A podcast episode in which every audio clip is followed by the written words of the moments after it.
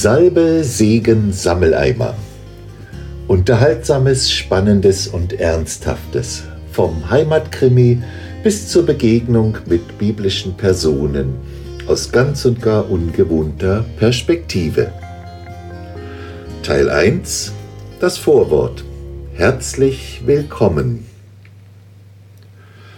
Schön für den einen Geheilten. Aber was haben die vielen Menschen empfunden, die krank zurückgeblieben sind? Fragte ich mich schon im Kindesalter, als ich die Geschichte von der Heilung eines Gelähmten am Teich Bethesda hörte. Und was ist das überhaupt für eine merkwürdige Heilungslotterie, bei der die Kranken darauf warten müssen, dass ab und zu ein Engel das Wasser bewegt und nur der Erste, der dann hineinspringt, wird gesund?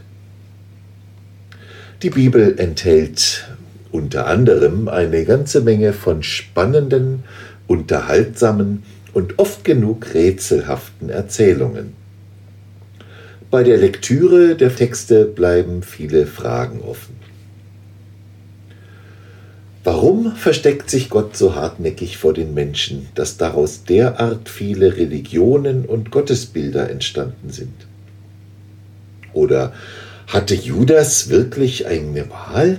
Wer hätte denn den Menschensohn dem göttlichen Plan gemäß in die Hände der Vollstrecker überliefern sollen und wollen? Freiwillige gab es ja wohl nicht. Und ist Judas wirklich zu Tode gekommen? Oder konnten Biljams Esel und die damals wohl noch mit Beinen ausgestattete Schlange im Paradies tatsächlich sprechen? Wenn ja, Warum dann nicht auch ein grüner Käfer auf dem Balkongeländer heutzutage?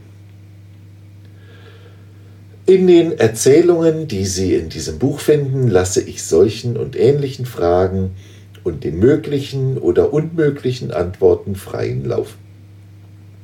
Ich erzähle Geschichten aus der Sicht von Menschen, die dabei gewesen sind und womöglich das Geschehen ganz anders erlebt haben, als es uns in den historischen Schriften überliefert ist. Ich werfe auch mal einen amüsierten, mal einen entsetzten Blick auf manche Erscheinungsformen der Frömmigkeit in unseren Tagen.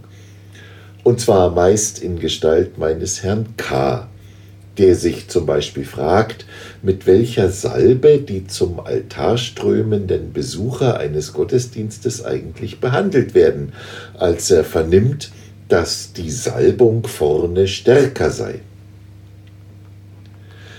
Liebe Leser oder Hörer beider Geschlechter, bitte sehen Sie es mir nach, dass ich in diesem Buch und auch sonst im Leben weder das unsägliche Leserinnen, schlimmer ist nur Lesersterncheninnen, noch die umständliche Wiederholung Leserinnen und Leser verwende. Fühlen Sie sich bitte geschätzt und angesprochen, egal zu welchem Geschlecht Sie gehören. Ich bleibe beim generischen Maskulinum der deutschen Sprache. Ich hoffe, dass ich Ihnen mit diesen Erzählungen ein paar unterhaltsame Stunden ermöglichen kann. Ich freue mich, wenn ich Sie zum Hinterfragen, Querdenken und Weiterspinnen dieser Ideen, Vorstellungen und Interpretationen rund um Christen und Judentum anreden kann, ob sie nun an einen Gott glauben oder nicht. Und nun viel Vergnügen mit Salbe, Segen, Sammeleimer.